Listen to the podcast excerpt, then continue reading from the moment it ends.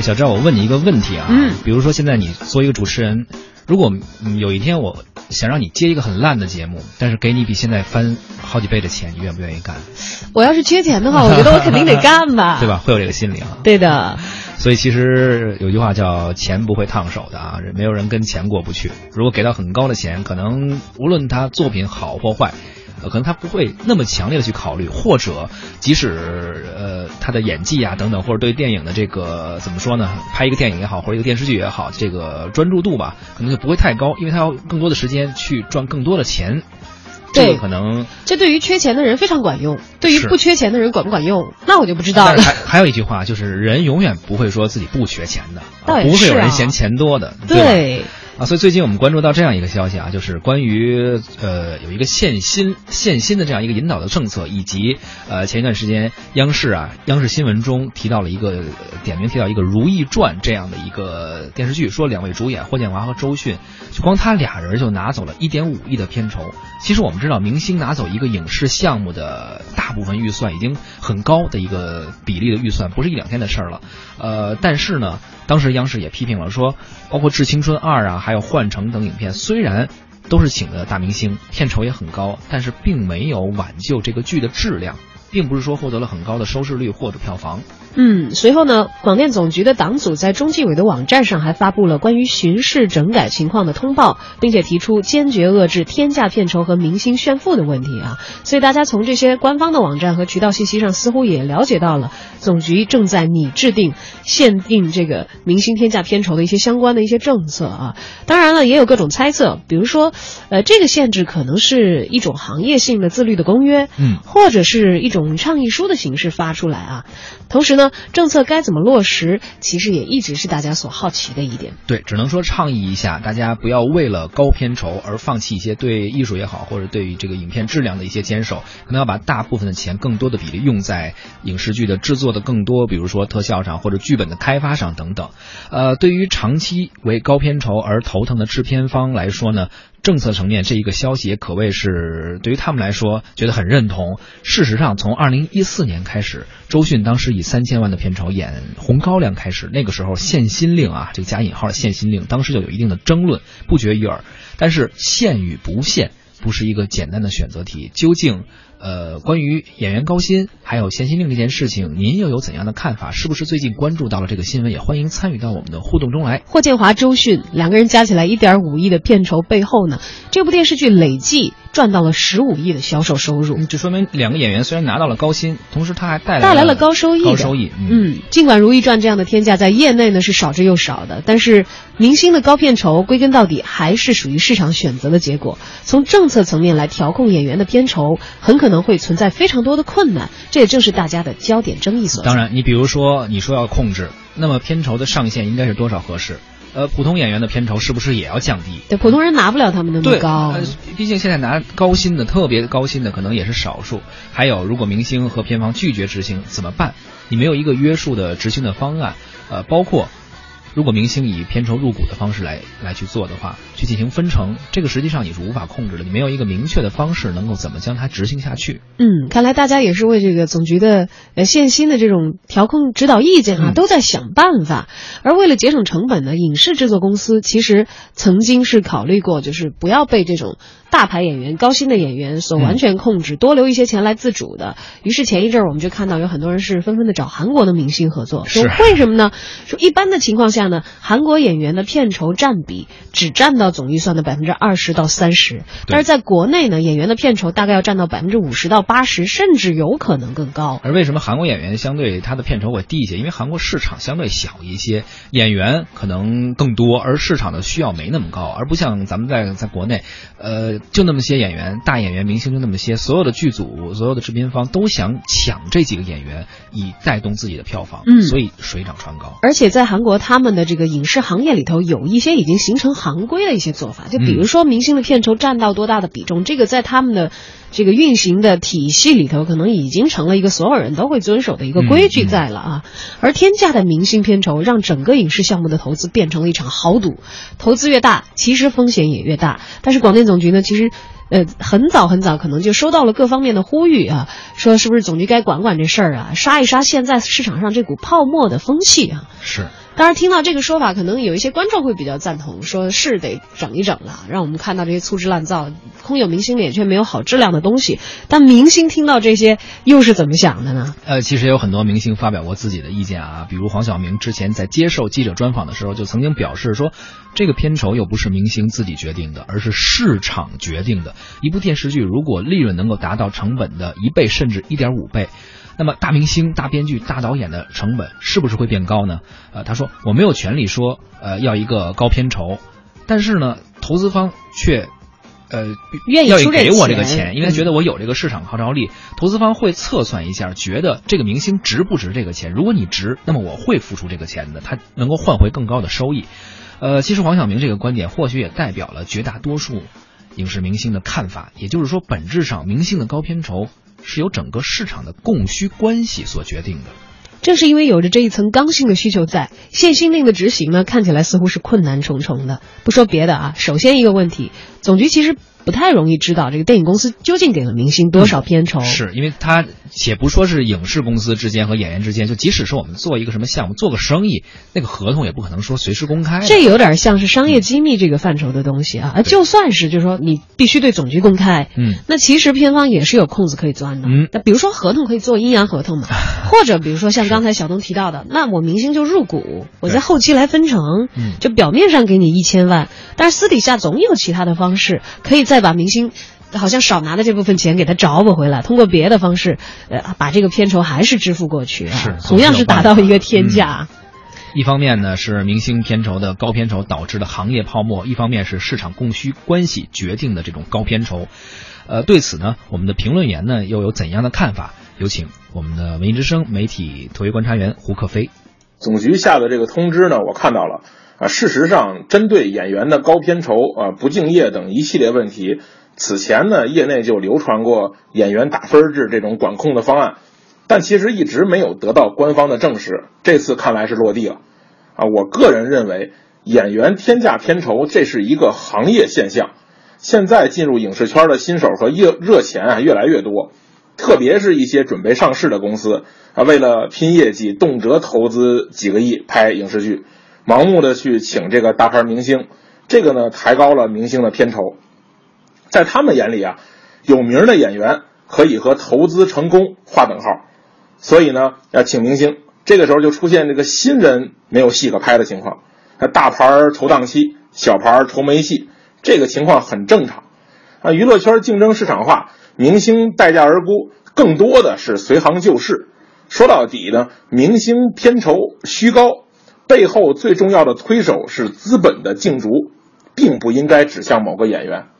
我个人认为，有多少身价呢？这个是市场行为。但是如果因为这些价钱最终影响到了影视剧的质量，那确实是一件值得探讨的事儿。啊，我们看啊，如今的这个影视作品的拍摄节奏呢，大概是这样的。咱们就以电视剧为例子，啊，先要落实钱，钱到位呢，才能做任何事儿。写出一个大纲，拿着大纲去找钱，一边找钱一边找演员。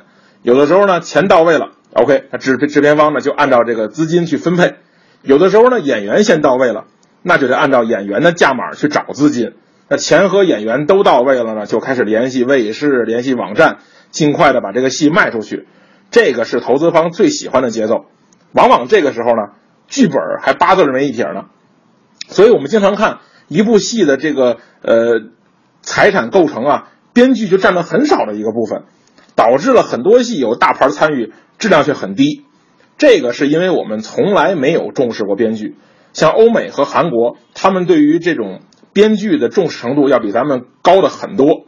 哎，在我看来啊，现在的问题不是演员的价儿太高了，是编剧的价儿太低了。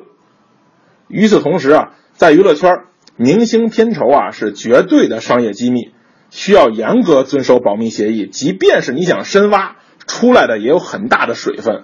大部分呢是媒体故意夸张博人眼球，这类似于什么呢？类似于你去菜市场买西瓜，卖西瓜的小贩啊都说自己的瓜保沙保甜，但是你买回家是不是真甜，只有吃的人才知道。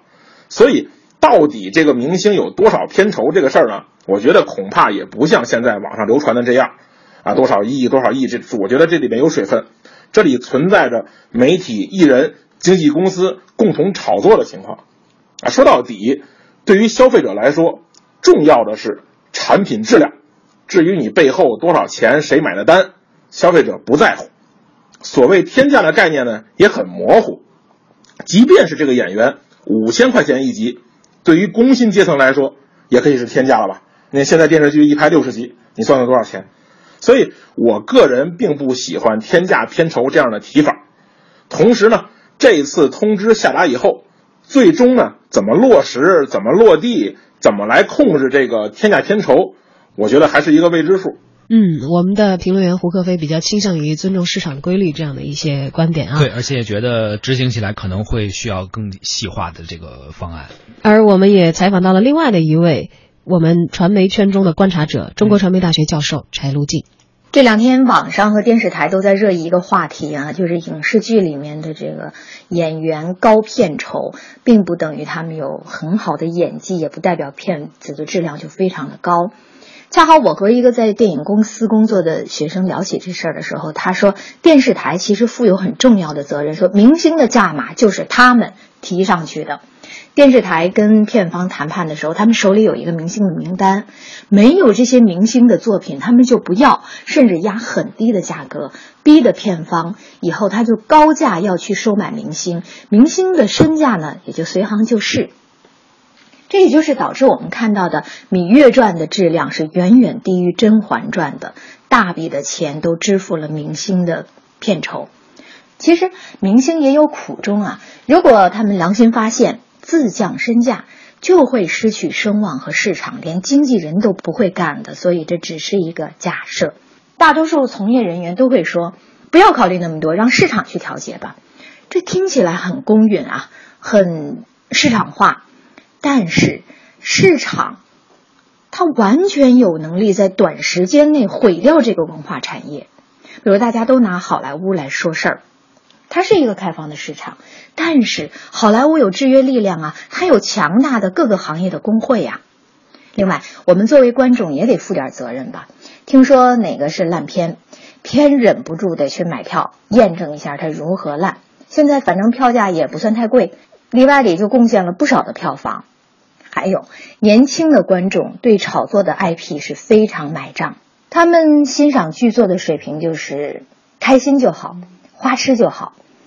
比如说《权力游戏》和《诛仙》摆在一块儿的时候，年轻人当然会选择后者。我记得有一个采访里面，罗振宇对许知远说过，说年轻人他没有历史的包袱。嗯，你不需要跟他谈理想主义、历史的悲悯，那都是老掉牙的问题。是的，年轻人不吃这套，他们生命当中历史太短，积累也少，对艺术就充满了幻想、想象和物质享受的欲望，而恰恰是他们就是消费的主体。我们不能强迫年轻人去看我们喜欢的那些影视剧，那是不科学的，也是不人道的、不现实的。不同年龄段的人喜欢的题材和思想深度都不一样，但是大家有意识的提升审美水平，喜欢看那些在艺术上过得去的作品，为受众的文化艺术素养提升打点基础，还是能做得到的。少搞一点假收视率、假票房，影视剧的剧评人也少出卖一点良心，稍微净化一点我们的审美环境，这一点还是做得到的吧。关于限薪令，还有现在演员的高片酬，很多网友也发来了互动啊。包括有一位叫微微山有色，他说：“再不整治影视行业的这个现在的这个弊病啊，到时候明，呃，即使你限住了，到时候明星们早已经转行做投资了，最后的悲剧还会留给影视的基层从业人员。”确实是，很多说把钱都花到了演员的片酬上，可能真正好好编剧的、好好做影视特效、做 CG 动画的。他们挣到的钱有多少呢？如果他们没有得到一个很好的保障，对于这项工作都没有了很大的热情，又怎么能出好的作品呢？对我们其实，在留言当中看到了很多朋友啊，在态度上是非常支持这个总局来调控一下我们现行的这个，呃，我们的影视圈子现在的这样的一个规律的啊。但是，呃，大家也都对这个 能不能够落到地，确实是。